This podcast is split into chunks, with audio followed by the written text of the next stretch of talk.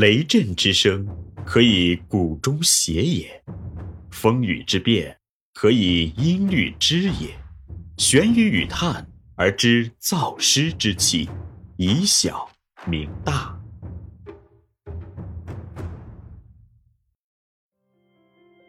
欢迎继续收听玄宇文化独家出品的《幼儿园有效管理》，作者严水金。第三十八集，幼儿园管理的基本职能十三，控制职能上。控制也是管理的重要职能，管理的有效性完全取决于管理者在管理过程中实施控制职能的时效性。管理者应该合理的运用控制方法，对管理过程进行科学的调控，把握管理的发展方向，提高管理的时效性。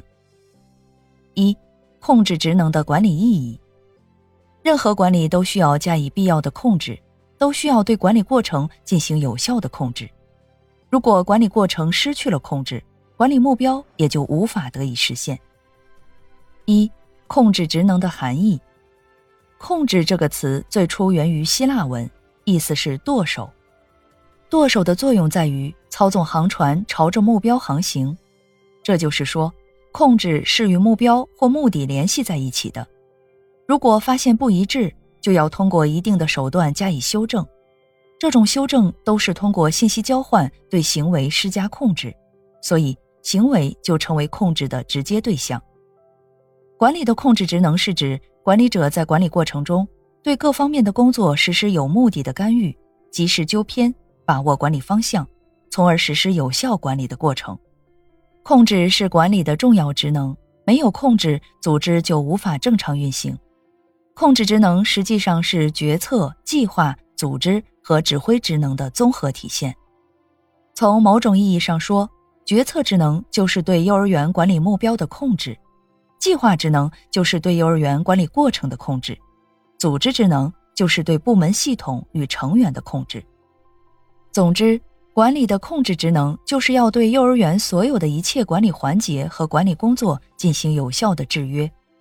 在这里。我们不能把控制片面地理解为对员工的简单强制或行为限制，而是把控制看作管理机构通过信息交换，使组织按照相对程序化的模式运行，保证管理过程朝着目标进展的管理方法。二、控制职能的类型，从对管理工作制约的范围来看，管理的控制职能可以分为广义的控制与狭义的控制。广义的控制是指管理者对管理的全部工作、全部过程的控制，是一种全局性的控制；而狭义的控制是对局部性或阶段性的工作及其过程进行的控制，是一种具体性的控制。这两种控制对幼儿园管理来说都是不可缺少的。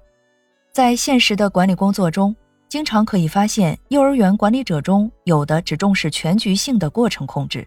有的只重视局部的具体过程的控制，把两种控制割裂开来、对立起来。其实，那种缺乏具体过程运作的全局性控制，会导致许多管理工作的空洞；而那种没有全局观念的过程控制，又会导致管理工作的盲目。